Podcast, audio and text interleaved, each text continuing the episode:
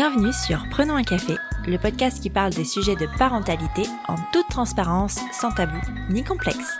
Je suis Élise Bulté et chaque mardi, je reçois un ou une humaine concernée de près ou de loin par la parentalité.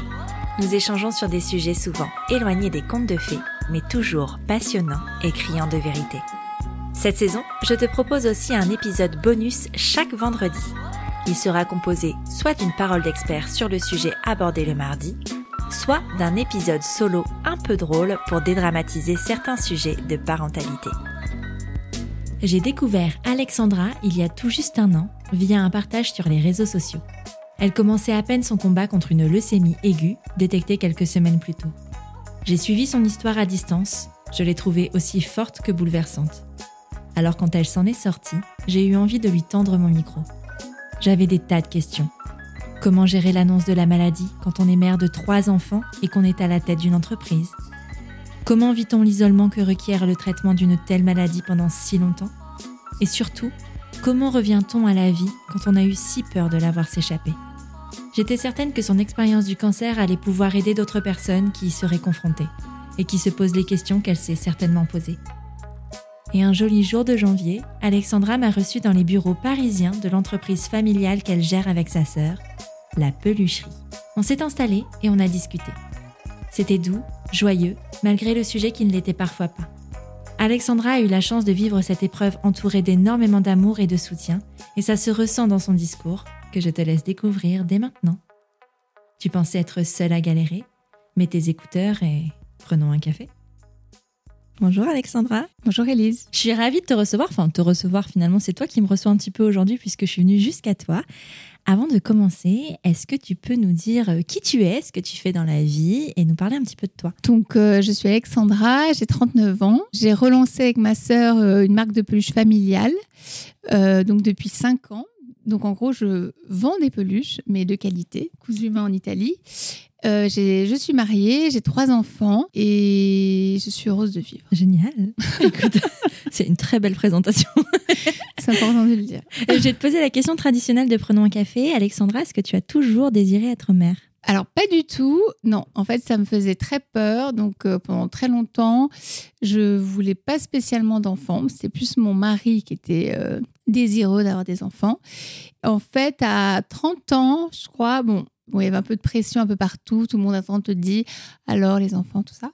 Mais en fait, je me suis dit que si j'en faisais pas, j'allais peut-être regretter plus tard je me suis projetée, je me suis dit, ok, là, t'en veux pas. Mais si euh, ça se trouve à 60 ans et ce sera trop tard, tu vois, bah, tu regretteras de ne pas, en avoir fait. Et du coup, je me suis dit, bon, bah, allez, on, se lance. Euh, l'annonce de la grossesse était très violente pour moi parce que du coup, euh, ça m'a fait peur. Je me sentais pas mère. Dès que tu es enceinte, les gens, ils te disent, oh, enfin, ils te traitent tout de suite de, petite maman ou de maman. Ils veulent toucher ton ventre, regarder ton échographie. Donc moi, c'était vraiment, euh, ça m'agressait assez. Et en fait, par contre, dès que ma fille est née, ça a été, euh, tu vois, je me suis sentie mère en une seconde, dès qu'elle est née. C'était pas vraiment un désir de longue date, quoi. Ouais. Ok. Non, mais c'est hyper intéressant parce que justement, reçois beaucoup de personnes qui me disent Ah ouais, moi j'ai toujours voulu ça. Et euh, c'est hyper intéressant de voir euh, ce point de vue-là de, du côté de peur de ne pas regretter. Enfin, tu avais des visions, toi, autour de toi, d'amis ou de famille, de maternité qui te donnaient envie un petit peu ou, pas du tout? Enfin, il vient d'où ce, cette peur de regretter, elle vient d'où en fait? Oui, non, c'est le contraire. C'est que je n'avais pas de vision de maman ah. avec un enfant où je me disais oh quelle chance, j'aimerais trop être une maman comme ça. Moi vraiment quand je voyais les mamans et les enfants, je me disais oh là là quel fardeau. Enfin ça ne me donnait pas du tout envie. C'est plutôt quand je voyais des personnes âgées euh, qui n'avaient pas eu d'enfants où je me disais c'est vrai que c'est peut-être un peu triste de vieillir sans enfants. Enfin voilà, je voyais mes grands-parents qui avaient leurs enfants, de fonder une famille. Je me suis dit, voilà, quand, quand tu te retournes, tu as fondé une famille, tu n'es pas seule. Euh, bon, c'est réussi, quoi. si tu as, bien géré ta famille, mais je, trouvais ça beau. Alors que c'était plus le regret, c'était plus vraiment pour plus tard, quoi. Ouais, ok. Et du coup, tu es passé de je veux pas d'enfants à j'ai trois enfants. Ah ouais. Et si je pouvais, je crois que j'en aurais fait 12. C'est vrai Ouais. Et, du coup, euh, c'est à l'arrivée de ta première? À l'arrivée de ma première, elle est née jusqu'à ce qu'elle sorte, j'étais pas prête. Hein. Mais genre, je voulais pas. Toutes les mamans, elles rêvent d'accoucher à l'avance parce qu'elles en ont marre. Non, moi, j'ai bien vécu ma grossesse. C'était une agression parce qu'on me traitait de maman et que je ne me sentais pas maman. Mais je me sentais bien avec ce ventre. euh, je me trouvais presque. enfin, tu vois, j'étais jolie, j'étais bien. Euh, et jusqu'au dernier moment, euh, j'ai profité à fond. Tu vois, je me faisais mes sièges. Je me souviens, j'étais en congé match, j'étais contente. Enfin, j'avais pas du tout hâte. Même en arrivant, quand j'avais mes contractions, on était en plein déménagement et travaux avec mon mari. Non, pas encore déménagement, en plein travaux. Et je leur disais, non, non, mais je peux pas accoucher là. Il faut encore que je choisisse. Je sais plus ce que je devais choisir. Enfin bon, faut encore que je choisisse la couleur de ma peinture. Faut qu'on fallait qu'on aille faire des courses pour l'appartement. Ils m'ont dit, ah non, mais là, ça va arriver. J'étais là, non, non, vous êtes sûr? J'avais vraiment pas envie d'accoucher, quoi. Et en fait, dès que j'ai accouché, la première. euh, Peut-être pas les premières minutes, tu vois, parce qu'au début, ils te le mettent sur toi. Enfin, j'étais un peu, un peu vannée quand même. Mais genre, la première nuit, elle s'est réveillée. Du coup, je lui chantais des chansons. J'ai eu la, la maternelle euh, vraiment directement. Et j'étais moi-même étonnée, quoi. J'ai Ah dit, ouais. Je sais pas, j'étais trop heureuse, quoi. J'ai dit, oh, trop cool d'avoir un enfant. J'étais très contente. T'as trouvé ça facile au début euh, d'avoir un bébé à la maison? Oui, ça s'est bien passé. Alors, j'étais hyper euh, protectrice, quoi. Maman louve. C'était Ouais. vraiment la maman. Peut-être avec le recul, je ferai plus comme ça, mais c'était mon premier. Euh, j'étais, fallait pas le toucher, quoi. Genre, Ah ouais. eux, même quand les grands-parents. euh, Quand les grands-parents arrivaient, voulaient, la- voulaient prendre ma fille dans les bras. J'a- J'avoue, hein, je très, très maman, euh, c'était ma fille, euh, et que moi qui savais faire correctement. Bon, enfin bon, c'est comme ça. J'étais comme ça. Bah pour le ouais. troisième, j'étais pas comme ça. Mais pour la première, j'avoue, Ouais. j'étais complètement comme ça. Je vais pas faire genre, j'étais cool dès le début, non. T'es restée longtemps avec elle, à... rien que toutes les deux, ou t'as repris le Ah travail non, je suis restée hyper longtemps. J'ai pris un congé parental, donc du coup, euh, j'ai repris quand elle avait six mois. Je l'ai allaitée. euh, je voulais pas du tout arrêter l'allaitement. Moi, j'aurais pu l'allaiter quatre ans, je crois. Mais Ouais, il y avait une fusion en fait. Un au peu. final, c'était à chaque fois que j'ai fini mes allaitements, c'était naturel en fait. J'avais plus de lait. euh, Ouais. Ça s'est fait. J'étais obligée, contrainte et forcée. Alors Ouais. que sinon, j'aurais, enfin, bien aimé, tu vois. Mais au final, c'est très bien comme ça. Ouais, ouais, carrément. Il y a pas Mais de- c'est vrai que j'ai adoré passer du temps, mais j'étais complètement. J'étais plus que pour elle. Ma journée était euh, programmée selon les siestes, selon. Mais peut-être trop. Mais Ouais. bon, je ne sais pas. En tout cas, ça s'est fait comme ça. C'était tout en fonction de son sommeil, ses siestes, son machin, enfin tout, voilà. Tout selon ma fille. T'étais déjà à la tête de la pelucherie à ce moment-là? Non, pas du Non, tout. pas du tout. J'étais euh, j'étais salariée chez Mercedes. Oui, c'est pour ça que ma troisième, j'avais Ouais, la c'est peluche. ça. Ça. ne s'est pas fait vraiment pareil. Bah oui, parce que t'as pas le même, euh, Eh ouais. le même, la même relation au travail à ce Et moment-là. voilà. quoi, ouais. Donc là, c'était vraiment, bah, mon travail était vraiment en second plan. Alors qu'au début, j'étais à fond dans mon travail, mais une fois que, une fois que j'étais, en- moi, je suis une fille assez, euh, je sais pas si on dit entière, mais j'accepte les, je prends les situations comme elles viennent. Donc quand au- j'étais au boulot, à fond sur le boulot, j'étais à fond sur le boulot.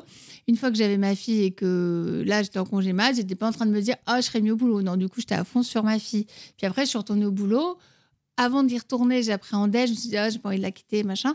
Mais une fois que j'avais quitté, que j'étais au boulot, ça y est, j'étais passée à autre chose. En Ouais. fait, je, tu vois, je, je passe à autre chose, quoi. Ouais, je me ça. concentre sur euh, où je suis. Et au bout de combien de temps c'est arrivé cette envie d'avoir un autre enfant après? Ah, le deuxième? Ouais, le deuxième. Ah, bah très vite. hein. Genre, Ouais. euh, en fait, c'est parce que dans ma tête, je les voulais rapprocher. Voilà, dans ma tête, je les voulais rapprocher. Donc, je savais qu'assez vite, il fallait que je m'y remette. Donc, du coup, euh, enfin voilà, quand elle avait 12-13 mois, euh, bah, je suis retombée enceinte. Et surtout, j'avais toujours l'appréhension de pas tomber enceinte rapidement parce que je voulais pas être dans le stress de l'attention, enfin d'attendre euh, le moment que je voulais Et que ça et vienne que pas. ça vienne pas et qu'après ça devienne un stress. Ouais, moi-même, j'avais ce stress en tête. Ouais. Donc, euh, tu sais, la fille qui est un peu. Ouais, mais bon, tu sais, on entend tellement d'histoires comme ça de, Bah, de personnes qui euh, mettent du Voilà. temps, tu vois, à Et donc, j'avais pas envie que. Donc, je me suis dit, voilà, euh, très vite, on a, on a réessayé d'avoir un enfant. Et voilà, comme ça, il est arrivé quand il est arrivé. J'ai pas eu le moment de stress, quoi. Et donc, ils ont deux ans d'écart, quoi. 20 mois d'écart. Et, et comment tu vis justement cette euh, deuxième maternité? C'est une évidence comme la première ou pas? Non, je crois que c'était beaucoup plus dur. Enfin, non, oui, c'était une évidence. J'étais Oui. très contente d'être enceinte. J'étais vraiment ravie. Non, vraiment, moi, j'ai beaucoup... j'ai vraiment bien apprécié mes grossesses. Ça s'est très bien passé à chaque fois. Après, c'était plus, c'était plus dur, je me souviens, parce que j'avais plus mal partout. Il y a des moments où je devais, j'avais mal au ventre. Enfin, alors que la Mhm. première, j'étais tout feu, tout flamme, quoi. Euh, je l'ai pas senti passer. Mais le deuxième, c'était plus dur. Bah. D'ailleurs, quand il est né, parce que c'est un garçon, il était plus dur.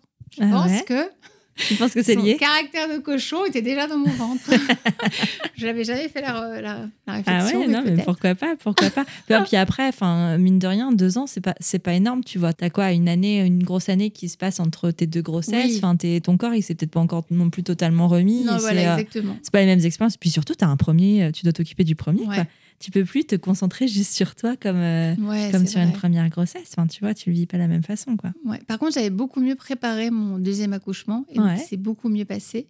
Parce qu'en fait, après mon accouchement, de ma première, j'avais une sage-femme que j'ai rencontrée par l'hôpital qui était super, euh, avec qui on s'est très bien entendu. Et donc, du coup, je lui ai demandé de me préparer pour le deuxième. Et elle, elle était à fond sur les accouchements naturels, sans péridurale. Tout cas, elle m'en a parlé, je l'ai regardée avec des gros yeux, genre même pas en rêve.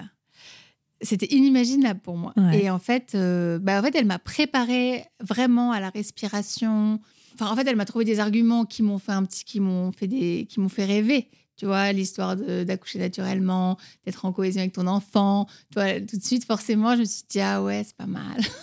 mais elle t'a raconté un petit peu euh, ce qui manque, moi, je trouve, justement, enfin, pour un premier ou de, dans le milieu médical, mais euh, elle t'a raconté vraiment l'histoire d'une naissance, finalement, de comment ça se passe. Comment ça se passe. Alors que les préparations à l'hôpital, il y avait séance 1, séance 2, séance 3, l'alimentation, le machin, le truc.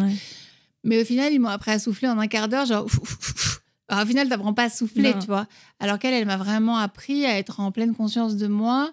Et ça, on y reviendra sûrement plus tard, mais c'est ce qui m'a permis, je pense, de supporter euh, bah, la maladie d'après. La maladie après, ouais, carrément. Exactement. Et donc, j'ai accouché sans péridurale, donc j'étais très, très heureuse. Mon mari, pareil, parce que du coup, lui qui était aussi contre comme moi au début, finalement, il a adoré cette préparation, être au centre bah, ça. de l'accouchement. Alors qu'effectivement, tous les deux, on s'est dit, la première, elle a, elle a accouché, on s'en est pas rendu compte. On était, prêt, on était capable, pendant les contractions, de faire des textos ou de jouer sur le téléphone.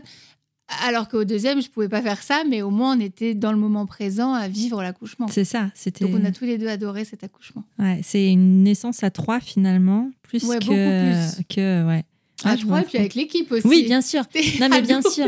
Bien sûr, mais tu vois, c'est vrai qu'il y a ce truc que toujours on se demande, euh, ou les papas se demandent beaucoup d'ailleurs ce qu'ils vont faire pendant la naissance finalement, alors que quand c'est préparé de façon naturelle, ça, ils ont une vraie place en ouais, fait. exactement. Et c'est vrai que quand c'est plus médicalisé avec la péridurale, bah, toi déjà, tu as moins de place aussi en tant que mère qui donne naissance.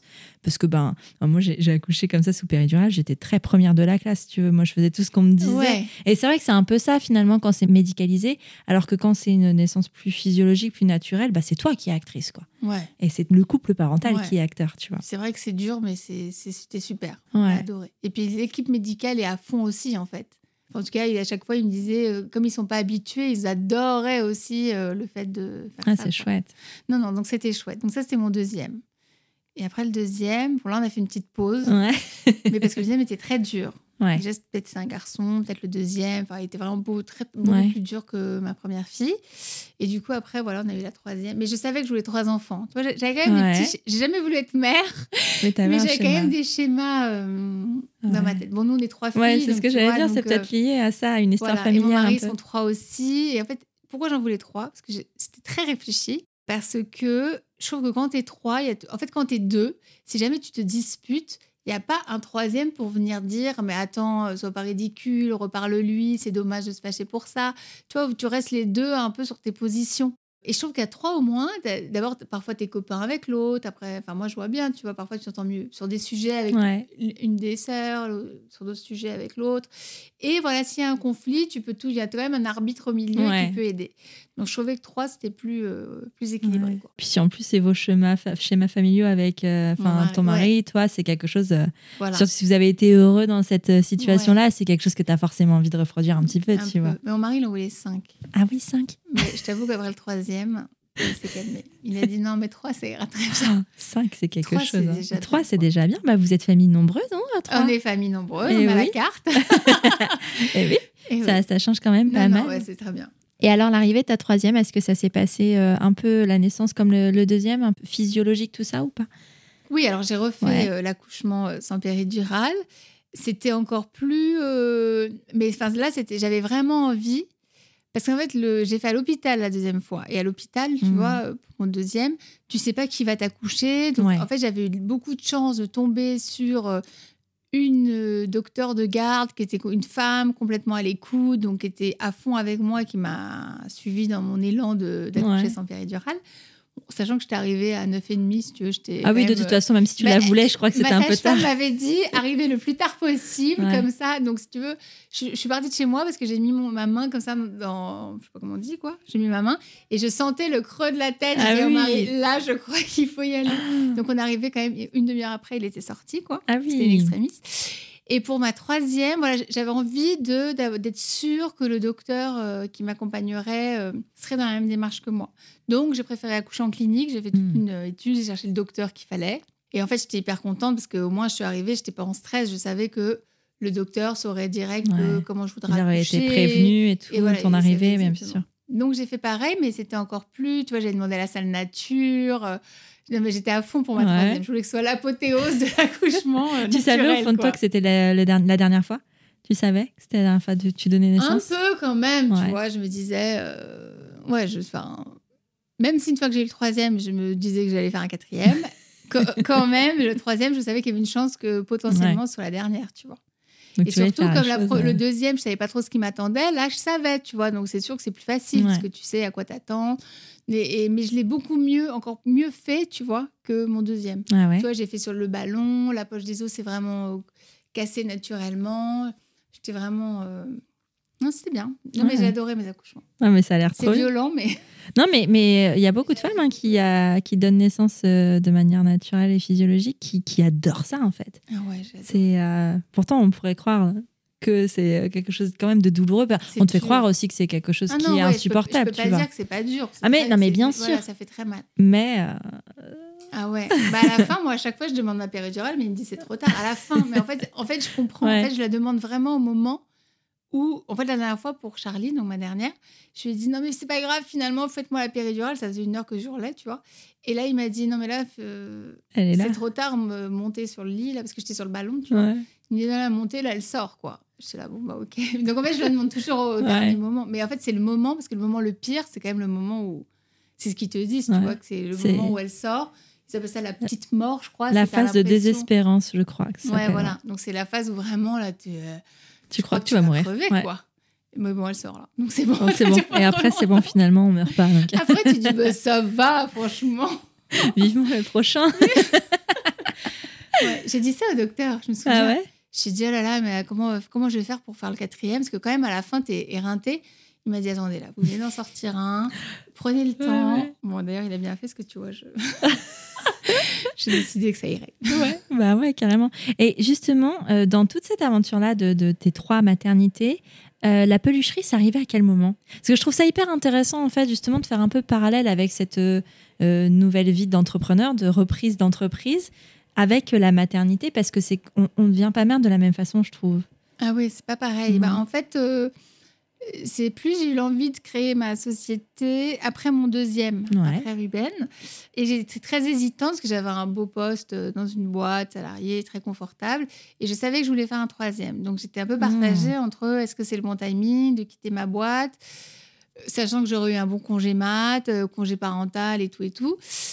Et euh, monter ma boîte et du coup forcément pas de congé mat, enfin Ouais, très peu. Très peu, ouais. Et du coup, je me suis dit qu'il fallait, comme encore une fois, j'avais toujours en tête qu'on ne sait pas le timing. Ouais. Je me suis dit, ne fais pas ta vie en fonction de ton enfant qui va peut-être ne jamais venir ou machin. Enfin bon, je me suis dit, là, ok, tu veux un enfant, mais tu veux monter ta boîte. Donc monte ta boîte et si tu tombes enceinte, euh, tu tombes enceinte, Ouais. quoi. Ça n'a pas loupé.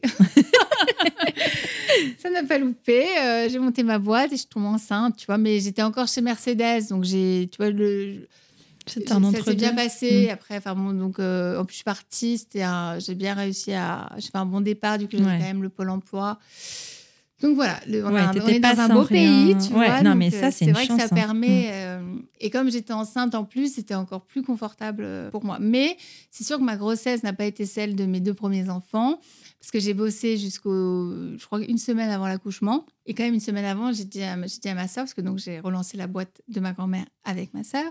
Je lui ai dit non, mais là, je vais me prendre une semaine parce que je lui dis j'ai pas envie, de- j'ai envie de prendre du temps. Quand même, Ouais. pour moi, ça a toujours la maternité, ça a quand même été toujours. euh, Enfin, la maternité, gérer mes enfants, c'est quand même quelque chose de très important pour moi. Ça fait partie de ma notion du bonheur, tu vois, d'être bien dans.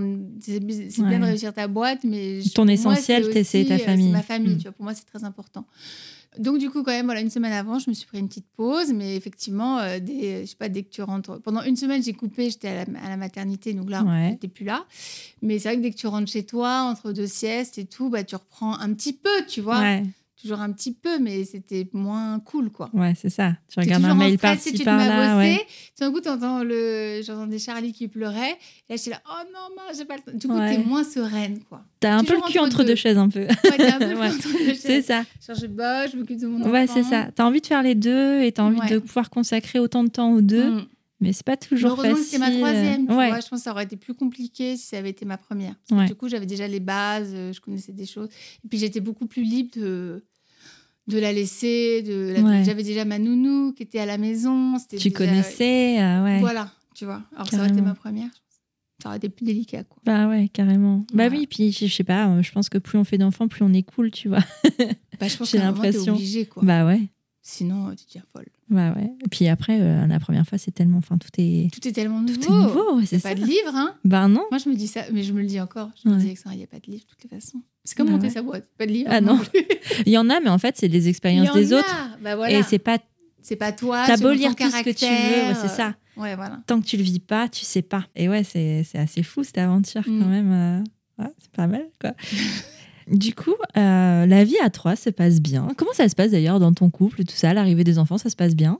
Ah Ou c'est tsunami? La- L'arrivée des enfants, c'est un tsunami à chaque fois. Ouais. C'est. euh, En fait, moi, j'étais très euh, fusionnelle avec mon mari. Enfin, très, je sais pas si on dit fusionnel, mais on s'entendait très bien. On était, c'était un peu comme mon meilleur ami. Ouais. vois, pour moi, il y avait lui, quoi.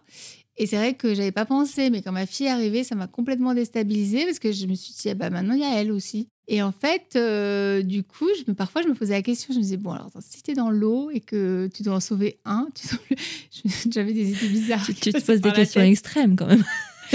Non, mais c'était pour me rendre, ça me faisait Ouais. me rendre compte que dans mon équilibre, euh, bah maintenant il y avait ma fille aussi. Donc euh, du coup, en fait, il y avait quand même de grosses tensions. Et puis le mari aussi, il n'est pas maman, tu vois. C'est pas, même si j'ai un mari super, tu vois, euh, forcément il n'a pas vécu la grossesse, il n'a pas, on est, c'est pas du tout, c'est le mari moderne quand même, tu vois. Donc il a toujours Ouais. fait tout beaucoup. Bah quand même, tu vois. Il n'est pas en congé maternité, il n'est pas collé au bébé Non, 24 il est heures pas- sur 24 ah ouais, comme toi. dur, Quoi. je me Ouais. souviens. Oh là là. J'aimais pas du tout le, quand même toute la journée au tout Ouais. début, les premières fois. C'était dur. Et euh, donc, en fait, à chaque arrivée d'un enfant, et ben, pendant six mois, c'était difficile. Aussi parce que pour mon mari, c'était plus dur de, de dire stop à sa vie d'avant un petit peu, tu vois. De plus pouvoir sortir comme avant, de plus pouvoir euh, faire autant de choses comme avant. Je me souviens qu'on on avait ce genre de discussion aussi, tu vois Ouais. de dire ah bah oui mais euh, on, a, on a voulu un enfant de plus ou bah, tu vois donc Ouais. forcément ça change des choses C'est toujours des petits deuils un petit peu de. ouais Finalement, de. de ben. Après, c'est pas définitif, tu vois. Parce que plus ils grandissent, définitif. plus tu peux justement refaire ce- les choses que tu faisais avant.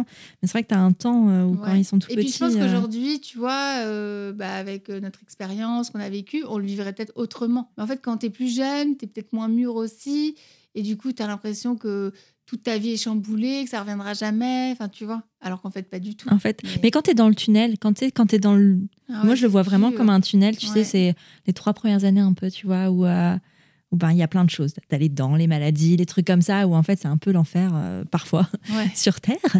Et en fait, je trouve que ce tunnel, il est. Enfin, tu, tu vois pas, en fait. On peut te dire que ça va s'arrêter et qu'un jour. Oh, tu... Mais tu non. tu, tu le vois pas, c'est pas possible. Par contre, quand tu vois la lumière, à un moment, tu dis Ah, ça fait du bien. ah ça va mieux Ouais, mais ça fait il y a du les autres bien. problèmes qui vont arriver Je les Oui, vois alors, arriver, moi là-bas C'est vrai, tu les vois. Parce que ta première, elle a quel âge là 9 ans Ah oui, donc Ça tu vas arriver sur la préadolescence et tout ça. Là, ça va être quelque Bah, Tout chose. de suite, peut-être. Non, bien sûr. euh, ça va arriver. Ouais, voilà. Et J'ai plus que des petits bébés, quoi. Ouais. J'ai 9, 7 et 4.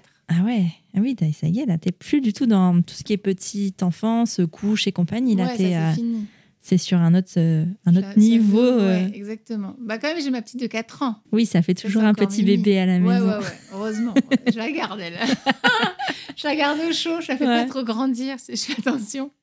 tu veux venir dormir avec moi? Pas de problème. Ça, tu peux pouponner tu veux un peu. biberon encore? Pas de problème. C'est des choses que tu faisais pas forcément avec les premiers. Si, si, je Si, rigole. Si, si. ouais. Non, moi, je, je, je suis pas du tout pour euh, forcer à grandir. Ouais. Je- Enfin, tranquille, quoi. S'ils si, grandissent, ils grandissent. Ouais, non, mais bien je sûr. respecte leur rythme, quoi. Ouais. Mais je suis pas, du- je suis pas du genre à dire ah bah non, là, t'as plus l'âge de prendre un biberon, euh, Oui. c'est fini. Non, je vois- en fait, j'ai bien vu avec ma première, il y a un moment, ils veulent plus le biberon et ça se fait naturellement, quoi. Ouais, carrément. Bah oui, de toute façon, on n'a Ouais, jamais vu pas- des, euh, des gens Ouais, de 18 à ans 20. avec un biberon. Vrai. Non, on n'a jamais vu. encore. Donc, euh, Peut-être en enfin, cachette. voilà. Ah, Peut-être en cachette. Après, on ne sait pas tout. Hein. Avec des doudous, ça s'est vu, mais pas Ah, avec des biberons. ouais. Non, je crois pas. Donc c'est pour ça, non, je suis pas, je pas grandir. Ouais. quoi. Normal, quoi. Ouais. Tu dirais que tu as été la même mère pour tes trois enfants? Ah non, non, non, pas du tout. Non. Non, toute façon, ouais, j'y crois. Déjà, ils n'ont pas le même caractère. Ouais. Donc, tu t'as pas besoin d'être euh, dur de la même façon, sur la même éducation. Et ensuite, j'ai aussi, je pense que quand même, j'ai retenu, pas de mes erreurs, tu vois, mais j'ai bien vu des choses qui se sont passées selon mon comportement. Et du coup, c'est surtout la troisième, c'est l'apothéose, tu vois. La Ouais. troisième, comme... parce que les deux, ils étaient très rapprochés. Donc, Oui. j'avais peut-être moins le temps de prendre du recul pour euh, changer des choses. Mais plus sur la troisième, tu vois, comme elle arrive trois ans après le Ouais. deuxième, et ben, j'ai plus pu euh, ajuster. Ouais. être dur quand il fallait, euh, Et puis plus Moins souple. dur. ouais. ou moins dur, on Ouais. sent que c'est pas grave. ouais, puis bon, ils ont vécu aussi une épreuve, parce qu'on on- Oui. on- on va en revenir, et pas au même âge non plus, donc ça fait, Ouais. ça change tout aussi, j'imagine. Alors moi, je t'ai euh, connue sur les réseaux sociaux pour une raison assez euh, simple, mais pas très gaie. Il y a un an, c'est il y a un an, c'est ça? un an. Il y a un an, tu as appris euh, que tu avais une maladie. Est-ce que tu peux nous raconter justement comment ça s'est passé quand tu as appris que tu avais une leucémie? Pourquoi tu as appris que tu avais une Ah leucémie oui, déjà? Comment j'ai appris que j'avais une leucémie? Ben écoute, je l'ai appris euh, par hasard. Et au moment où j'étais. Enfin, je l'ai appris au dernier moment, si tu veux. Ah ouais. En fait, je pense que j'avais ma leucémie depuis quelques mois. Ah oui? Ouais, je pense que je l'ai traîné quelques mois, mais comme j'étais à fond dans mon job, euh, j'étais à fond, quoi. Donc, euh, j'avais des petits moments de fatigue, mais je me suis dit, c'est normal. Enfin, je bossais beaucoup. Donc, je me suis dit, bah oui, t'es fatiguée, mais en même temps, euh, tu bosses Bah beaucoup, oui, donc voilà. c'est normal.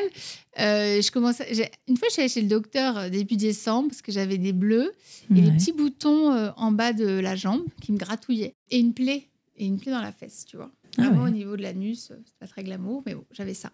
Et donc, je suis allée la voir, mais si tu veux, elle- forcément, tu penses pas tout de suite à une leucémie. Et du coup, moi, les bleus, elle m'a dit, vous, avez dû vous cogner. Bon, ça ne me disait rien, je me souvenais pas du tout de m'être cogné. Les petits boutons, elle m'a dit, vous devez avoir la peau sèche, faut, faut changer de savon. Et par contre, les fesses, bon, elle m'a donné une crème et ça a fini par partir. Et en fait, donc ça, c'était début décembre. Après, le 20, va vers le 20 décembre, alors j'avais de plus en plus de bleus. Mais des gros, hein, des Et puis tu- hématomes tu- énormes. Tu te souvenais pas t'être cogné ou quoi que ce Non, soit je, me souvenais pas. je réfléchissais. Ouais. Je me disais, mais je comprends pas, je me suis cognée et tout, je comprenais pas. Ça me commençait à me gratter sur tout le corps. Alors là, je me suis dit, moi, je suis très auto. euh, c'est pas bien, mais j'ai un père médecin, tu vois. Donc moi, je il y a un truc qui traîne. Je dis, tiens, je vais prendre ce médicament et tout. Donc je- j'avais la gratouille, donc j'ai commencé à prendre du Zyrtec, tu vois, un truc anti, euh, anti-grattage, je Ouais. crois, anti-allergénique.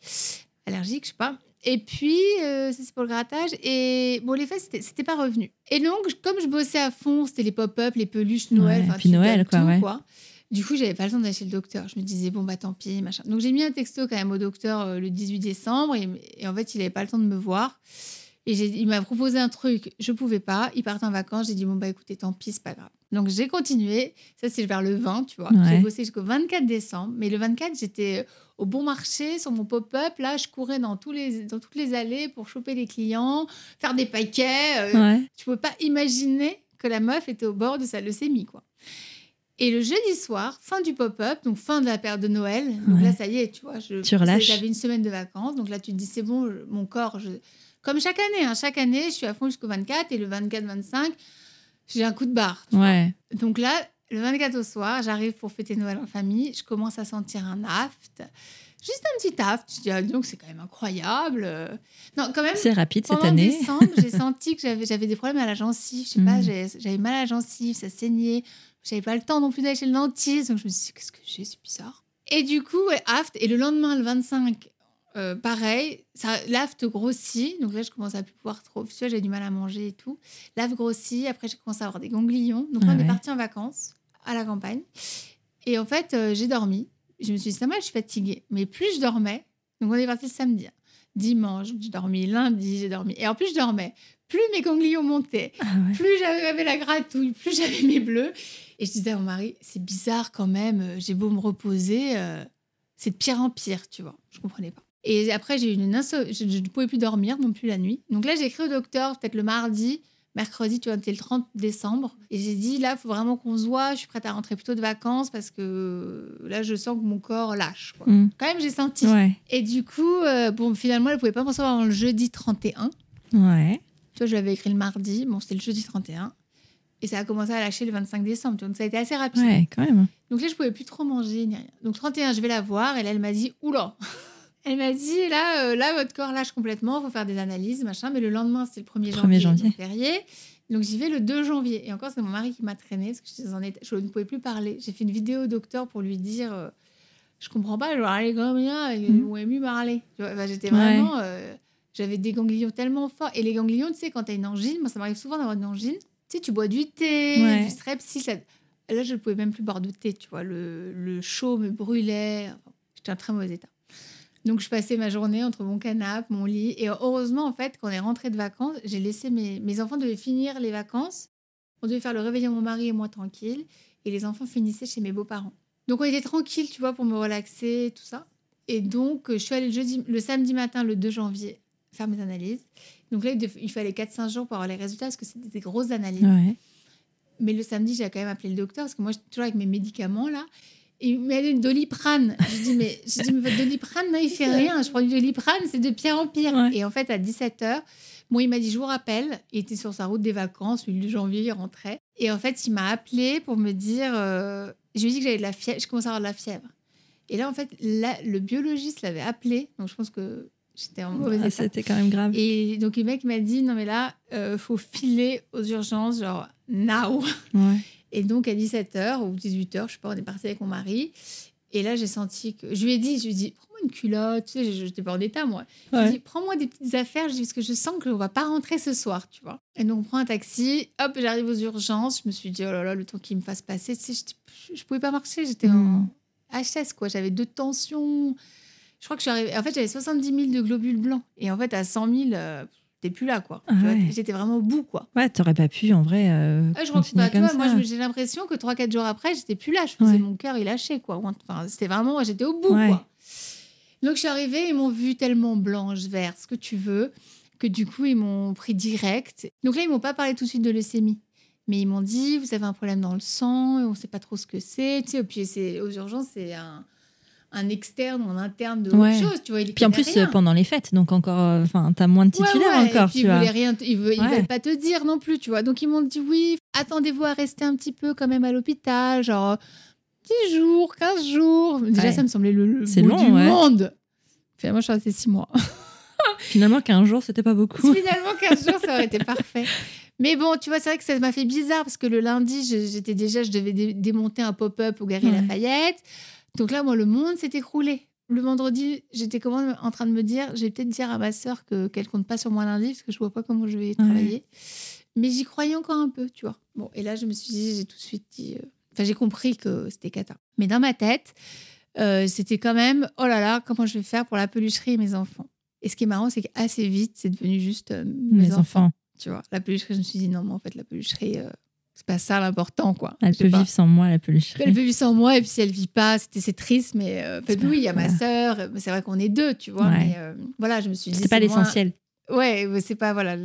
Après, c'est vraiment mes enfants qui étaient hyper importants. Ouais. Donc, t'es hospitalisée à ce moment-là. Oui, donc ils m'ont gardée. J'ai Ouais. eu de la chance que c'était en plein Covid, mais je pense qu'ils ont eu pitié de moi. Et donc ils ont laissé mon mari. Déjà, ils ont laissé mon mari venir avec moi dans les urgences. Alors que Ah, c'est normalement, chouette, il aurait dû Ouais. rester dehors. Non, mais je pense qu'ils ont dit, la pauvre, là, elle va. C'est peut-être ses derniers. Non, mais Ouais, vraiment, bah, Bah, oui. et tout. Donc, donc ils ont laissé mon mari et on les a suppliés. Ils ont même ils l'ont laissé dormir avec moi la première nuit. C'est chouette. Donc vraiment, ils ont été euh, hyper gentils, tu vois. En plein Covid, c'était inespéré. Et euh, donc il a passé la première nuit avec moi. Donc là, on savait toujours rien. Et quand même, et le lendemain, mais quand même, je crois que mon mari il savait. Alors lui, tu aurais vu Ah sa ouais. tête, j'ai vu son regard, ce que j'ai raconté l'autre jour à ma sœur. J'ai vu son regard se décomposer. Si tu veux, le mec, il va m'entendre. Le monde s'est tombé, s'est écroulé sur sa tête. Le monde s'est écroulé sur sa tête, quoi. Enfin, c'est, tu vois ce que je veux dire? Ouais, ouais, ouais. On prend l'expression? Et j'ai vu dans son regard euh, quelque chose qui s'est perdu, quoi. Tu vois, genre une peur, euh, bah, une peur inexplicable. Parce qu'on, quand même, elle disait pas. je- moi, j'avais pas compris. En tout cas, peut-être j'étais out, mais m'a dit qu'elle nous a dit un peu cancer. Elle m'a, c'est vrai qu'elle a dit un truc cancer du sang. Bon, ça fait peur quand même. tu Ouais. vois. je voyais pas trop, je comprenais pas. Mais j'ai eu très peur parce que, toi, mon mari, il avait un collègue qui a eu sa femme qui a eu un cancer Ah ouais. et qui est partie, tu vois, qui, qui a laissé ses enfants. Euh, D'abord, tout l'amour que tu veux autour de toi, machin, bah, ils ont, tu vois, plein Ouais. de plein d'opérations et tout. C'était pas du tout le même cancer. Mais quand, quand tu connais pas et que tu ne sais pas, Bah, pour... on te dit que tu as un cancer. Le mot cancer fait extrêmement peur, quoi. Le mot cancer fait très peur. Voilà. Aujourd'hui, je te dirais, il me fait moins peur, mais Oui, mais parce que Parce tu l'as vécu. Je, l'ai vécu et que je m'en suis remise, tu vois. Et, bon, et après, on ne sait jamais, tu vois. Malheureusement, tu t'en es, jamais complètement guéri, tu vois, ils te disent. Mais bon, en tout cas, c'est vrai que sur le coup, ça fait très peur. Mais très, en fait, moi, quand même, je crois que c'est peut-être aussi parce que j'ai vu mon mari ou que j'étais avec mes, en- enfin, j'avais mes enfants dans ma tête. J'ai quand même tout de suite dit à mon mari, on va se battre, on va y arriver, tu vois. En fait, j'ai tout de suite. euh, T'es mis en mode combattante, quoi. Moi, je sais Guerrière. pas, je me suis dit, je peux pas mourir. Tu vois, je me suis dit, c'est pas possible, quoi. Je me suis... En fait, ça me semblait lunaire. Tu sais, tu genre, Bah, surtout qu'une semaine avant, t'étais t'as dans ta vie, voilà, c'est ça. euh, là, j'étais en vacances, machin, et on te dit, toi, j'étais à fond dans ma boîte et tout. Et là, on te dit, t'as un cancer. Tu fais, non. En fait, je me suis dit, on va se battre et on va y arriver, parce qu'il y a quand même des gens qui, euh, qui survivent à un cancer, Ouais. tu vois. Bah oui. Donc, je me suis dit, c'est pas possible. J'ai pas cru, quoi. J'ai pas cru, mais j'ai senti que c'était grave. Parce que tu vois, par exemple, dans le taxi, moi qui suis quand même, euh, depuis que j'ai grandi, je laissais toujours à distance, tu vois, comme je t'avais dit, pour ma fille, les- ma, ma famille. On est une famille assez tous proches. Mais quand même, j'ai toujours. moi, ma famille, mon- il y a mon cercle réduit avec mon mari, mes enfants.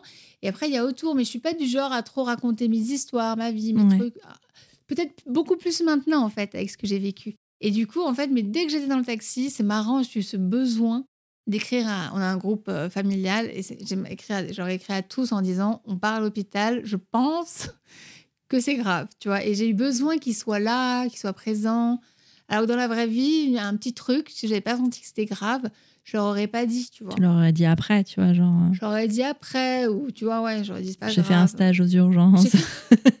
Voilà. Ouais, j'aurais fait ma vie, tu Ouais. vois. Moi, j'aime bien faire mes trucs. Mais là, j'ai senti que j'aurais besoin de d'un bon- bataillon à côté Ouais. de moi, tu vois, pour me soutenir, quoi. Et euh, c'est vrai que ça m'a beaucoup aidé, quoi. Bah ouais. Parce qu'à ce moment-là, en plus, tes enfants sont pas là. Heureusement. Mes enfants sont pas là. Mon mari est parti les récupérer ouais, le dimanche. Et donc, ils rentrent à la maison. Ils n'ont plus de mère. Donc, mon mari... Et on savait pas quoi leur dire. Oui, puisque t'avais pas encore. euh, On savait pas trop, non. tu vois. Donc, et puis, on savait pas quel mot utiliser. Donc, je crois que mon mari leur a dit euh, Maman est malade, euh, elle a dû partir à l'hôpital, elle va revenir bientôt. Il est resté assez, évasif. Ouais. Ouais. c'est passé, écoute. Bah, de toute façon, en même temps, s'il avait pas plus d'infos, il ne pouvait pas non, en donner plus non plus. dire plus Tu non vois plus, voilà. Non, non, mais donc il n'a pas été trop. euh, On a gardé tout. On était très calmes, lui et moi, tu sais, Ah ouais est de nature assez. euh, Tranquille, quoi. Ouais, je crois que avec le- avec le recul, je me dis oui. Je crois que si je réfléchis, on- tu vois, j'ai pas commencé à la regarder sur internet, euh, combien de gens allaient mourir, ce qu'il fallait faire. Tu vois, j'ai dit ok, il y a des docteurs. Tu vois, le lendemain, il y a un docteur, il est venu me parler, il m'a expliqué. Bon, dès qu'il me parlait, dès qu'il me sortait le mot cancer et chimiothérapie, je fondais en larmes. C'était Ah ouais. ah, c'était des mots d'une. Bah non, ça va, tu vois, c'est des mots d'une violence pour moi. Bah, les- ouais, je sais pas si tu peux imaginer, mais c'est très violent. Parce que tu mets, toi, les cheveux, les machins, tu imagines tout. Tu tu t'imagines jamais que tu vas dire que j'ai un cancer, tu vois, ça fait peur, ça fait. Mhm. Même si j'étais dans une optique, euh, je vais guérir, et bah quand même, ça te fait peur. On a toujours l'impression que ça arrive qu'aux autres, en fait. Ah bah oui, voilà, jamais tu te dis comment ça, tu vois, tu te dis comment ça peut m'arriver à moi? À moi? Mais c'est ça.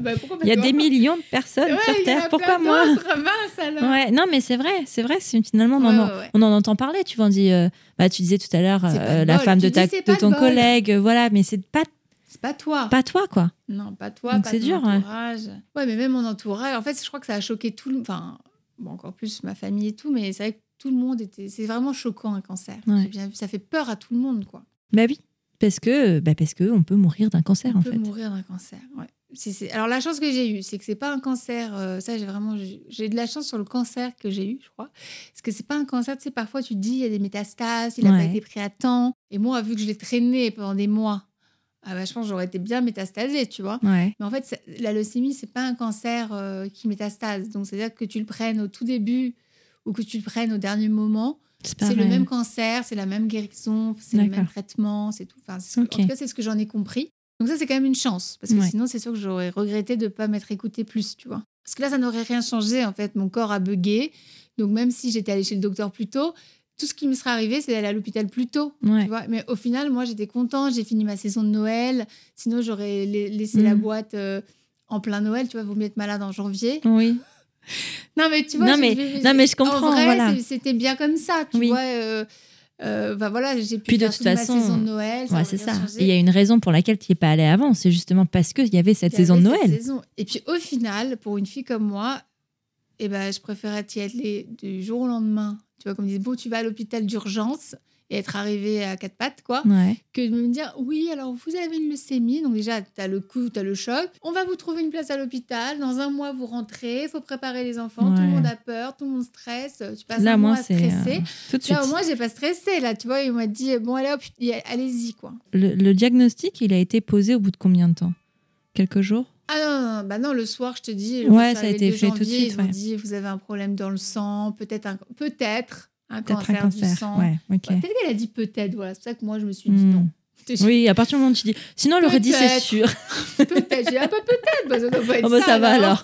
tu sais que Tu peut-être. sais que peut-être, il y a encore des chances que ça va. En fait, je suis quelqu'un de très positif, Ouais. tu vois. Donc, moi, je vois toujours le bien. Et le lendemain, par contre, là où le do- là, c'est le- l'externe, l'interne, enfin, je sais pas, le docteur qui est venu.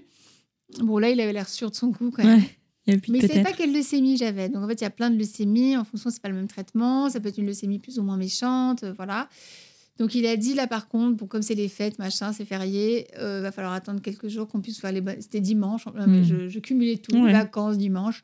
Donc il va falloir attendre un petit peu pour avoir les résultats. Donc, euh, mais bon, là je savais que c'était. euh, Ouais, t'avais le mot. euh, j'avais le mot. Alors je, te dis, dès que je lui parlais, c'était d'une violence Ouais. rare dans, ma, dans mon émotion. Tu vois, ça me.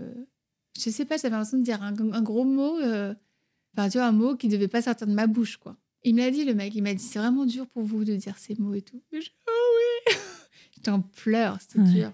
J'étais pas en pleurs tout le temps, quoi. Mais quand j'en parlais, j'étais en pleurs. Donc là, ils m'ont hospitalisée. Et là, c'est le deuxième effet qui se coule. Et là, j'y ai pas cru un instant. Donc, ils te font rentrer dans. Donc là, tu dois être en unité, euh, en chambre stérile. Donc, Ouais. c'est une chambre où tu. Donc là, ils t'expliquent. Vous, vous êtes très fragile euh, avec les chimios, machin. Donc, on doit vous mettre en chambre stérile. Vous pouvez pas sortir, euh, même pas rien. Personne peut venir. Il y a une personne qui peut venir vous voir. C'est pas une chimio, parce qu'il y a des cancers où tu peux faire ta chimio, puis tu rentres chez toi le soir, tu Non, vois, voilà. c'est pas C'est ça. une chimio, en fait, continue. Tu vois, c'est pas, c'est pas deux heures et tu rentres chez toi. Et comme en plus, c'est une chimio qui te tue toutes tes cellules, les globules blancs, les globules rouges, les plaquettes, et ça te tue tout pour justement euh, nettoyer, parce qu'en fait, euh, c'est dans ton sang qu'il y a le cancer, donc tu dois tuer tes, tout- tous tes globules, quoi, Ouais. pour que ton corps en recrée. Donc du coup, tu es très affaibli et surtout, tu es très fragile. Tu peux choper euh, les globules blancs, je crois que c'est ce qui te protège. Ouais, ou- des maladies. Ouais, je suis pas très forte, malgré mon passage à l'hôpital. Je... Puis en plein Covid, c'était quand même hyper On risqué, en plein encore Covid, plus. mais, c'est surtout, même sans Covid, ça s'appelle. euh, ouais, tu vois, j'ai même oublié. En aplasie. Ouais, Ah, même oublié le terme, dis quand même. Donc, ils te mettent en aplasie et du coup, t'es vraiment, t'as plus rien, plus, plus de défense. Ok. Donc, du coup, tu peux pas sortir. Et en fait, tu es dans une chambre avec une espèce de flux, de, un souffle permanent au-dessus de ta tête pour euh, mettre à, à terre les bactéries, tu vois. Parce que les gens peuvent pas te toucher pendant, pendant six mois. Bon, ça, c'est une aparté, mais quand je suis sortie, de- au bout de six mois, quand je suis sortie, quand mon mari ou quelqu'un me touchait comme ça, je te jure, ça me faisait bizarre. J'étais contente, j'étais Mm. là, touchez-moi. Ouais. Personne te touche pendant six mois, quoi. C'est quand même. euh, C'est énorme. C'est Ouais, beaucoup. bah après, j'avais des petits trous. Je sortais. euh, Ouais. j'ai fait trois grosses périodes à l'hôpital et après je rentrais chez moi quand même. Je suis rentrée 15 jours et puis 3 semaines. Enfin, tu vois, donc j'avais des petites sorties. Mais quand même, le gros, euh, on se touchait pas, quoi. Et donc là, ils te, mènent, ils te disent on va vous mettre en chambre stérile. Euh, Bon, voilà, ils t'amènent. Et là, elle te fait prendre une douche. Parce que dans ta chambre, tu n'as pas de douche. Et donc là, il t'explique que comme tu es en aplasie, tu ne pourras pas te doucher. Et donc là, l'infirmière, elle t'amène à la douche, elle te dit bah, lavez-vous bien, parce que là, vous ne pourrez plus vous laver pendant des semaines. Et donc, ah j'avais des cheveux très longs, moi. Elle me dit euh, lavez-vous les cheveux. Et moi, tu sais, laver les cheveux, il faut mon shampoing, ouais. mon après-shampoing, mon brushing. Tu peux, pas me laver les cheveux comme ça, quoi. Je dis non, non, je dis je vais pas me laver les cheveux. Elle m'a dit vous devriez vous les laver parce que pendant 5-6 semaines, vous pourrez pas vous les laver. Là, j'ai regardé. Je dis comment ça? Mais moi, tu sais, je crois jamais rien. Je dis non, vous, vous Enfin, j'ai dit non, mais vous allez voir, je pourrais me laver. Moi, je crois toujours que je vais avoir un Ouais. truc spécial, quoi. Elle m'a dit non, non, je vous assure, vous pourrez pas. Alors, je crois que je les ai lavés quand même. Je l'ai écouté. J'ai bien fait parce qu'après, euh, donc je les ai lavés. Et effectivement, après, bah, tu peux pas te laver pendant. Tu sors pas de ta chambre en fait. Donc là, dans ta chambre, tu as un lavabo, des toilettes. Ouais, quand même.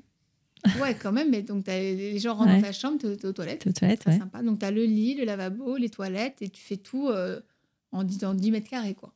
Donc, c'est un peu tout ça qui est violent, quoi. C'est En fait, dans l'annonce, tu as aussi le fait que tu, que Mais tu rentres ça. dans ta chambre stérile et que tu Ça fait un peu prison, quoi, finalement. Ouais, et d'ailleurs, l'infirmière, elle m'a dit, elle dit à chaque fois que je dois l'annoncer aux gens qui arrivent comme ça, elle m'a dit, euh, elle m'a dit, j'ai une boule au ventre de l'annoncer. Et je comprends. En fait, c'est très violent. enfin, c'est débile de dire ça, mais c'est très. Non, pas débile, En fait, on ouais. peut pas s'y attendre, quoi. Bah, ben non. Non, tu peux pas, Non. tu peux même pas imaginer ce que c'est. Alors les premières douches, une fois que tu ne t'es pas lavé pendant six semaines, je restais quand j'entrais chez moi, je restais mais je sais pas une demi-heure, je m'asseyais sous la douche, l'eau et ça me faisait pleurer d'émotion, tu sais tellement, tu sais t'as toute cette eau qui te coule dessus. En fait, ça te fait vraiment sortir des émotions que tu n'aurais pas d'habitude, quoi. T'as pu dire au revoir à tes enfants avant de rentrer dans cette chambre stérile? Ah bah non, que je leur disais, je savais pas. Du coup, je suis partie dans la chambre stérile, j'aurais pas parlé pendant une semaine. Bah non, j'aurais pas parlé parce que je savais pas quoi leur dire. Ouais. Mais ce qui est bien, c'est qu'il y avait un accompagnement psychologique, là, une psychologue qui est venue. Et ça, c'est super parce que je lui ai demandé, je, lui ai- demandé de me- m'aider à trouver les mots pour mes enfants. Et du coup, j'aurais fait une vidéo. Et c'était bien parce que j'aurais fait une vidéo que j'ai envoyée à mon mari. Parce que je pense que si j'avais, moi, eu à leur parler en FaceTime, j'aurais pleuré, tu vois. Alors que là, je me suis concentrée. Et franchement, je crois que j'ai trouvé les bons... Enfin, elle m'a aidé à trouver les bons mots.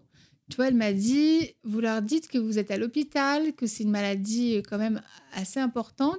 Et parce qu'elle m'a dit, ils vont se demander pourquoi parfois on est malade et on est à la maison. Et donc, il faut leur expliquer que c'est une maladie euh, euh, qui se traite uniquement à l'hôpital, que c'est des médicaments qui ne se trouvent pas, qu'on ne peut pas acheter. Donc, c'est vraiment les docteurs qui prennent soin de moi, qui s'occupent de moi et que je vais bientôt sortir et tout ça. Et en fait, c'est vrai que je pense que c'était rassurant pour. euh, Enfin, en, en tout cas, ça s'est bien passé. Donc, je sais pas. Mais même moi, je me sentais bien de leur dire ça. Et sans la psy, j'aurais pas trouvé ces mots-là, tu vois. Bah, c'est déjà une information que tu dois digérer toi. Bah oui, c'est ça. Donc, à la faire digérer après à, Ah, des- c'est à tes enfants, c'est compliqué, quoi. Ouais. Oui, ils n'ont pas pu venir une seule fois euh, À l'hôpital. quoi. C'était tu- pas plus mal. Mm. tu vois. Moi, je me dis, voir sa mère. Je sais pas. Enfin, de toute façon, t'avais pas le choix. T'avais pas la question à te poser. En même temps, je, je me disais, s'il venait, ma petite de 4 ans, elle aurait hurlé à chaque fois qu'elle partait. Bah, c'est ça qui est difficile. ça ouais. m'aurait brisé le cœur encore plus. Là, au moins, ils avaient leur vie. Tu vois, ils n'ont pas subi la vie de l'hôpital, quoi. Juste pour la dernière hospitalisation, tu sais, je me suis fait greffer. À la fin, c'est une Mhm. greffe. Donc, j'ai changé d'hôpital. Et là, ils avaient pour habitude de faire visiter l'hôpital aux enfants. Bah, j'ai hésité, mais je l'ai fait en me disant, euh, peut-être c'est bien. Bah, pour ma petite, euh, c'était assez violent quand même. Ah ouais, elle se Mais rendait bon. pas compte que de, de Bah, l'endroit dans euh, du coup, elle s'est plus rendue compte. Oui, là, Quand je suis partie, c'était, elle s'est beaucoup plus rendue compte de où je partais, quoi. En fait, c'est marrant les enfants parce que ils, pendant toute ma maladie, ils avaient... quand je suis rentrée la première fois, j'avais plus de cheveux. C'était très violent pour eux. Ils me mettaient Ouais. la capuche. Oh, ça, c'était très, Ça très dur change pour tout, eux, ouais. surtout pour mon deuxième, le garçon. C'est très dur, mais sinon, franchement, ils avaient l'air de vivre leur vie. Mon mari, il a fait en sorte que tout leur équilibre, il y avait la nounou. Enfin, tu vois, il y avait Ouais. mes parents, mes beaux-parents, tout le monde était très présent, même les tantes, les oncles, enfin mes frères, mes sœurs. Tout était très présent. Ils avaient l'air de pas vraiment se rendre compte, mais en fait, euh, en fait, ils se sont rendus compte, tu vois, mais ça se voyait pas trop. C'est que pendant l'épreuve, Ouais, tout le monde est un peu. t'as pas le choix. Enfin, tu c'est c'est comme toi, tu vois, quand tu Ouais. combats ta maladie, t'as pas le choix. Ouais, T'y voilà. vas, tu vois. Et le contre- contre-coup vient peut-être après. Ouais, bah mon fils, ça a été dur euh, sur un peu parce que c'était long en fait, six mois. C'est Ouais, long. En fait, voilà, une fois ça va, mais je reviens, bam, je repars à l'hôpital une deuxième fois et en fait la troisième fois, ma fille, elle avait intégré la petite, la dernière, elle avait intégré que si je partais, c'était longtemps, qu'elle allait pas me voir longtemps et tout ça. Ouais. Donc euh, c'est vrai que le dernier départ, elle m'a, elle m'a brisé le cœur. Elle m'a dit, je veux que tu partes, maman. Tu vois, et là c'était dur. J'ai- Tu vois, j'ai retenu pour pas pleurer. Je Ouais. lui ai dit, mon mari, je suis bien vite, on s'en va parce que j'ai vite tourné les talons Ouais. parce que j'allais, j'ai, j'avais envie de pleurer quoi. Bah, c'est dur. En quoi. plus, je suis très sensible, ça n'arrange rien. Et du coup, ouais, c'était dur. Et mon fils, c'était très dur. Pour... C'était pour lui que c'était le plus dur, mais toute la maladie. Tu vois, les FaceTime, il aimait pas trop, il restait Ah un peu en retrait. Et en fait, il a... la relation entre lui et moi était devenue vraiment un peu dure, mais je pense que c'est parce qu'il me reconnaissait pas. Il me. Après, on a beaucoup discuté, tu vois. Et en fait, il a vu une photo de moi avec mes cheveux longs. Il m'a dit, mais en fait, ça, c'est ma maman. Et en fait, il me dit, toi, t'es pas maman. Tu vois, en fait, j'étais plus Ouais, sa mère. physiquement, parce que ouais. comme il me reconnaissait pas, j'étais plus sa mère. Ouais, mais en même temps, tu vois, c'est à cet âge-là, ça m'a fait tu du bien dis, de voilà. comprendre. J'ai Ouais. mis du temps. J'ai discuté. J'ai fait plusieurs discussions avec lui. J'ai essayé plusieurs euh, axes pour essayer de comprendre et tout. Et une fois, je te dis, quand je suis arrivée à ce, à qui me dise ça, j'ai dit ah bah oui, en fait, je comprends. C'est vrai que t'as pas la même tête. Et mes filles, tu vois, elles n'ont pas. Elle s'était Mm. moins attachée au physique, quoi. Tu faisais euh, des FaceTime très régulièrement quand même? Oui, oui, Après cette vidéo, tu as réussi, je veux dire, à plus faire de FaceTime et ah à bah, là, en on a- c'est communication? juste que je savais pas quoi dire, mais Ouais. après, euh, tous les jours ou tous les deux jours. Ouais. Et euh, on avait même trouvé avec mon mari, il m'envoyait euh, les livres que ma fille aime bien en photo. Et du coup, elle, elle avait le livre à la maison et moi, je lui lisais l'histoire de Ah, c'est chouette. Donc ça, c'était Ça sympa. faisait des moments sympas comme ça. Bah, déjà, moi, ça me. Bah, je, voilà, je partageais un peu leur euh, quotidien, tu vois. Ou le matin, quand ils s'habillaient, tu vois. Mon mari faisait un FaceTime, du coup, il me prenait dans la salle de bain. Ou... Tu vois, ils étaient bien, quoi. Ils vivaient leur vie. Ouais. Ils pleuraient, on pleurait pas au téléphone. euh. Franchement, Ouais. pour eux, c'était j'étais à l'hôpital. J'étais Mhm. assez. je- Quand même, je suis assez fière d'eux, tu vois. On a bien vécu le truc, tu Mhm. vois. C'est comme ça, pendant un temps, maman se fait guérir. euh. Et ton mari dans tout ça? Il a du jour au lendemain pris. Non, mais c'est vrai, enfin, du jour Ah au ouais, lendemain, tout seul dur. à tout gérer. Enfin, Alors, j'ai mon meilleur ami qui est venu prêter main forte, qui a aidé pour la pelucherie et mon mari à la Ah, maison. génial. donc, tu vois. Donc, il est euh, devenu euh, Alexandra. Il est devenu. Il a fait- Vis ma vie, quoi. Il n'en pouvait plus. Franchement, vrai a- au bout de six mois, il a dit c'est bon, je rends mon tablier. C'est bon, là, t'es sorti de l'hôpital, je repars chez moi. Il a dit c'est mère de trois enfants, euh, une boîte à gérer, merci bien, quoi. Je dis bah voilà. Mais quelle chance. to my life. Ouais, c'est ça, mais quelle chance finalement qu'il ait Ah, pu être moi, là. Ouais, c'est génial. bah, tu te dis c'est vraiment un ami. Ouais. Il a dit, dès qu'il l'a su, il a dit qu'est-ce que je peux faire, je viens. Bon, il s'entendait très bien avec mon mari Ouais. aussi, donc c'est une chance. Mais bon, quand même, mon mari a quand même, euh, enfin voilà, quand même Ouais. géré. euh, on avait vraiment, les- les grands-mères ont été hyper présentes, enfin les grands-parents, les week-ends, il y avait les tantes qui les prenaient à dormir pour essayer de Ah. les égayer, tu vois. Puis ça soulageait mon mari parce que gérer les trois enfants tout le week-end Mhm. et tout, c'était un peu beaucoup. Et puis mon mari venait me voir à l'hôpital quand même. Oui, euh, aussi. assez souvent. Donc, du coup, euh, bah, souvent, voilà, il y a ma mère ou ma belle-mère qui allait gérer les enfants le soir et Mhm. tout ça. Mais j'ai eu de la chance, j'ai eu des visites tous les jours. Tu sais, quand Ah je ouais. pense, je me dis, mais j'étais organisée, tu vois, soit la famille, les copains. Et tous les jours, j'avais quelqu'un qui venait quelqu'un. me voir. Quand j'y pense, je me dis Ouais. quand même, c'est beau, quoi. Ouais, c'est ça. Après, c'est chouette quand tu as justement déjà de base ta famille qui vit dans la même ville que toi et tout ça, qui Ah oui, permet ce genre de choses. C'est quand bah, même chouette. Tu vois. Ah oui, je me dis. euh, Quand même, j'ai pensé à deux choses. J'ai dit, euh, heureusement que c'était moi qui étais malade, parce que je pense que vivre euh, la maladie d'un enfant, enfin, je pense à toutes les mamans, Ouais. j'en vois, tu vois, quand même, c'est très dur, tu vois, quand c'est ton enfant qui est malade. Tu vois, là, je me suis dit, bah, heureusement que c'est moi, quoi. Ouais. Au moins, c'est moi qui gère mon truc. Et je me suis dit, effectivement, heureusement que tout le monde est à Paris, qu'on est à Paris. Parce que sinon, comment tu fais, tu vois euh, Non, voilà. Bah, tu nous, peux pas te déplacer euh, Non. pendant six mois, tu vois, Bah enfin, non, ou ça. très peu. Enfin, c'est quand Tu même. Donc là, Compliqué. on avait beaucoup de chance. Non, mais donc, euh, mon mari, il a été top. Après, je ne cache pas qu'il a eu un coup dur euh, une, fois que, une fois que tout ça s'était passé. Ouais, c'est ce que j'allais- Je suis rentrée. Ouais, c'est ça. C'est là qu'il a eu le coup dur. C'est la question, justement, c'est là où je voulais arriver, parce que bon, la maladie, euh, l'hôpital, tu vois, c'est une chose, et- mais euh, ça reste un quotidien. Mais après, comment tu fais pour toi, déjà, réintégrer ta vie? Tu sors de l'hôpital, tu viens de vivre quand même un truc de- auquel tu t'y attendais pas. Quand tu sors de l'hôpital, j'imagine que ta vie, c'est plus du tout la même. Enfin, déjà, physiquement, t'es plus la même. Comment tu te sens, toi, quand tu sors de l'hôpital et quand on te dit, on te dit pas t'es guéri, mais on te dit, ben là, c'est fini. Enfin, Ouais. comment tu te sens? Bah déjà, tu pleures un bon coup, tu sais, t'as une bonne émotion, tu fais oula. C'est vraiment une grosse émotion quand on te dit ça y est, là, ta chimio a marché. Ou... Enfin, ça- il y en a eu trois, donc tu vois, Ouais. trois fois, ils m'ont dit ça. Et quand tu rentres, bah, quand je suis rentrée, j'étais vraiment lessivée. Tu vois. D'abord, j'étais j'étais en- j'étais très angoissée, j'étais pas bien, je dormais pas la nuit. Ça m'a fait ça à chaque fois que je suis rentrée de l'hôpital. Mais en fait, moi, j'étais très accompagnée. Enfin, je me suis fait accompagner, tu Ouais. vois.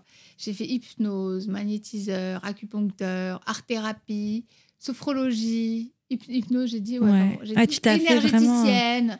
J'ai tout donné. Bah, je me suis dit, OK, il y a la médecine, c'est bien. Tu vois, et c'est Mhm. eux qui m'ont sauvée, je ne remets pas en cause. Mais je me suis dit, il faut que le reste. euh, Déjà, je, je me suis rendu compte quand même, les médicaments, bah, ça te bousille le corps. Donc, je me suis dit, il faut remettre un peu. de- faut nettoyer un peu tout ça, mettre de l'équilibre. Il faut m'aider à garder de l'énergie. Euh, euh, L'hypnose, c'est pour justement la tête. La le- enfin, tête. je voulais que mes épreuves. Pour moi, aller à l'hôpital, c'était une épreuve à chaque fois. Donc, aussi, je me suis fait accompagner parce que je voulais être forte pour euh, gérer le truc, tu vois, pour pas être mal et tout ça. En fait, j'ai vraiment fait ma bataille, tu vois. J'ai. j'ai mené ma bataille. Bon, en sortant, c'était très dur, mais j'étais vraiment motivée, tu vois, à reprendre une vie normale. Même si les gens me disaient, oui, prends ton temps, sois pas pressée. C'est hyper dur. Je pouvais pas marcher, tu sais, tu restes Ouais, six ouais. semaines dans un lit ou cinq semaines dans Oui. un lit. Je faisais du vélo tous les jours là-bas pour me garder, garder un peu de, force, physique, ouais. quoi. Je pouvais pas marcher. Donc, tous les jours, je me forçais deux fois par jour à aller au bout de ma rue et revenir. Et, mais sans rien, tu vois. Mon mari me disait, ça va pas. Je dis, attends, je vais faire le tour du pâté de masse.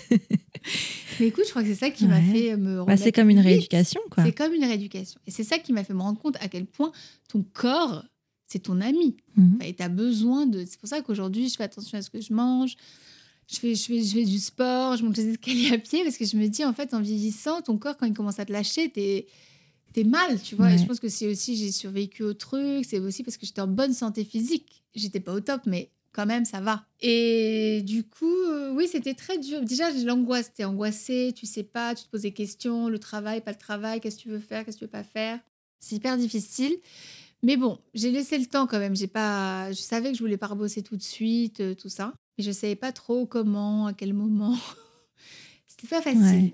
Tu t'es sentie déconnectée un petit peu du monde, des, Enfin, est-ce que tu as eu l'impression euh, de ne pas reconnaître ta vie quand tu es retournée à ta vie ou alors c'est revenu assez vite quand même? Non, c'est revenu assez vite quand même. Hein. Ma maison, tout ça, le bazar que j'avais laissé, il était encore là, tu vois, donc je l'ai bien reconnu. non, ça, ça va.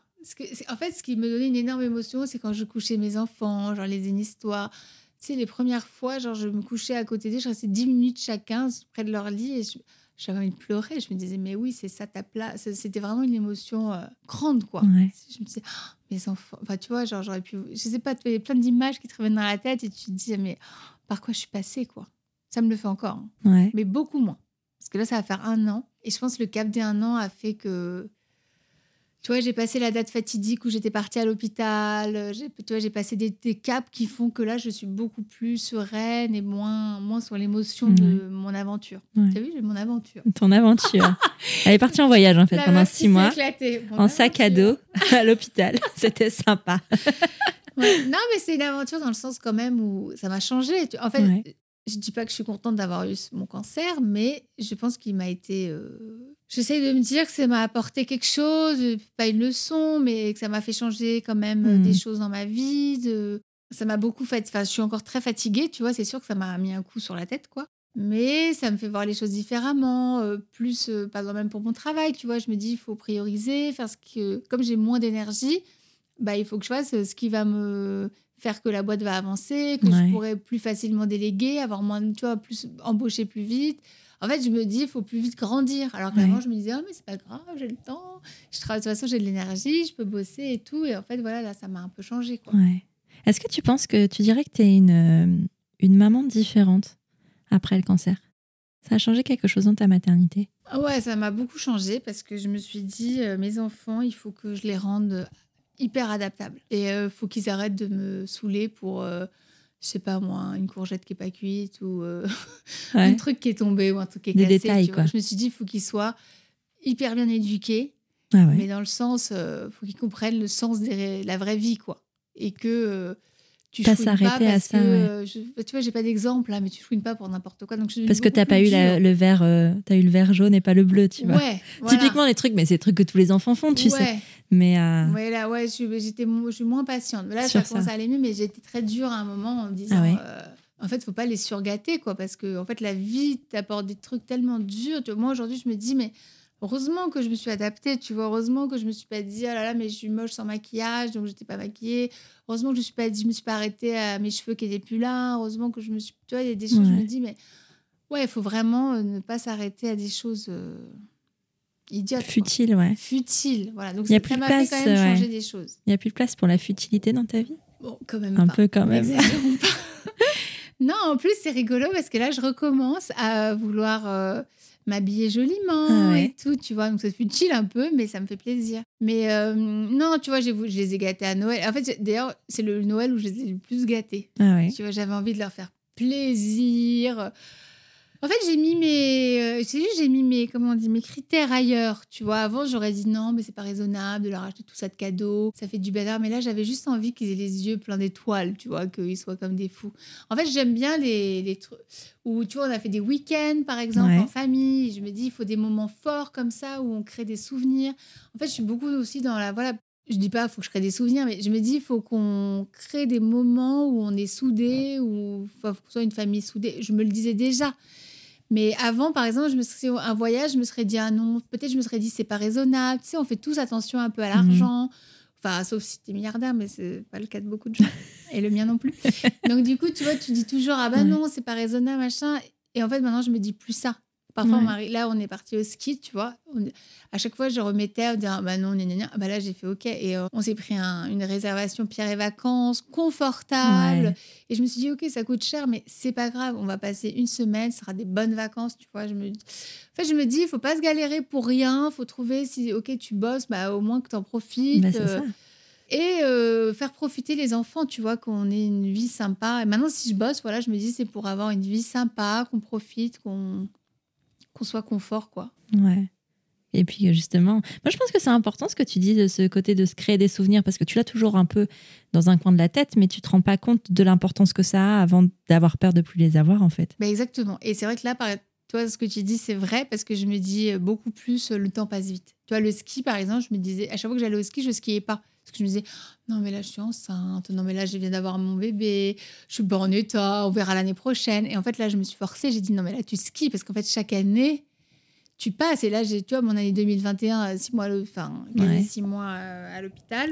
Donc, neuf mois à chaise, tu vois. Et ben, tu te dis, en fait, euh, c'est beaucoup de temps passé. Et donc, il reste plus. Enfin, tu as plus peur voilà, de perdre tes moments et que tu te dis, bah, ça peut s'arrêter du jour au lendemain. Et du coup, c'est sûr que voilà, les beaux moments, tu en profites euh, bah, plus. quoi. Tu les savoures. Tu apprends à savourer. Ouais, c'est ça. J'ai une dernière question pour toi qui va concerner indirectement ta vie de famille, mais ta vie de couple après le cancer. Comment ça se passe? Est-ce que c'est une épreuve, euh, comme tu en parlais tout à l'heure de la maternité, où tu mets six mois à, à t'en remettre? Est-ce que tu dirais que c'est la même chose un peu avec le cancer? Bah écoute, nous, pour notre couple, franchement, euh, bah, aujourd'hui, on est très heureux d'être tous les deux.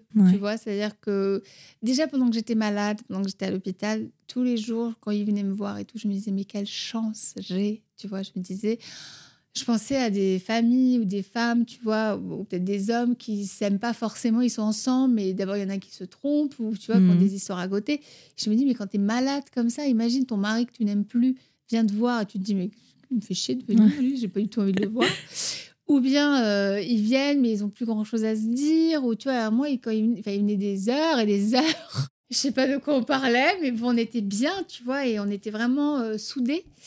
Et euh, donc ça, je me suis dit quelle chance. Pendant la maladie, je me suis dit quelle chance. Et écoute, après la maladie, bon, il a eu ce petit, comment on dit, breakdown là cet été, que c'était difficile. Et je me suis dit oh là là. En fait, moi, ça m'a fait peur parce que je me suis dit là, je, je suis moi-même en combat encore pour sortir de la maladie, tu vois, pour, pour ça y est, je suis guérie, mais il bah, faut que je retrouve ma vie. je me suis dit, ah, bah, maintenant c'est à moi, je vais devoir le, le porter, tu vois. Mais en fait, bon, c'est passé assez vite, j'ai eu beaucoup de chance. Mais en fait, tu sais, tous les deux, aujourd'hui, on se rend compte qu'on ne doit pas se disputer pour des bêtises, que il faut prendre de la hauteur, que enfin ça nous a quand même fait grandir aussi tous les deux, tu vois. Et vraiment on est heureux tous les deux. Enfin on était on était déjà très bien ensemble, sinon on serait pas comme ça aujourd'hui, mais on est vraiment tous les deux heureux d'être là. On se rend compte de la chance qu'on a, en fait, d'être euh, une famille qui s'entend bien et que tous les deux, on, soit bien ensemble. ça, c'est vrai que c'est chouette. Ouais, c'est très bien. Merci. Merci beaucoup, Alexandra, pour tes mots, euh, bah, pour, pour, le partage de ton histoire. Euh, si on veut te suivre un petit peu, suivre les aventures de la pelucherie et découvrir, quand même, elles sont vraiment belles, vos peluches. par où ça se passe? Comment on peut faire? Eh bien, écoute, on peut me suivre sur. Ben, on a le compte Insta de la pelucherie. Il y a mon compte Alex Rapaport, mais c'est vrai que les belles peluches, c'est quand même plus sur la pelucherie. mais il y a les deux, tu vois. On peut aller voir les peluches. On peut aller voir les deux. Et aller voir un petit peu ce qui se passe chez toi. Voilà, exactement. Trop chouette. Bah, merci encore. Merci. Et puis, à bientôt. À bientôt. Si tu es arrivé jusqu'ici, c'est que cet épisode t'a plu. Alors file vite sur Apple Podcast pour mettre 5 étoiles et dire pourquoi tu écoutes Prenons un café. C'est hyper simple. Tu ouvres ton appli Apple Podcast sur ton iPhone, tu vas sur Prenons un café et tu descends tout en bas. Là, tu mets le nombre d'étoiles que tu souhaites, tu vas en mettre 5, hein, et tu écris ce que tu veux dans la section Avis. Par exemple, le 30 novembre 2021, Dane19, que je remercie chaleureusement au passage, écrivait Excellent podcast, plein de bienveillance et d'informations utiles autour de la maternité, mais pas que. Trop sympa, non? Bon, et puis si tu n'as pas Apple Podcast, tu peux toujours parler de Prenons un café autour de toi, partager le podcast sur tes réseaux sociaux, bref, faire en sorte qu'il soit connu du plus grand nombre.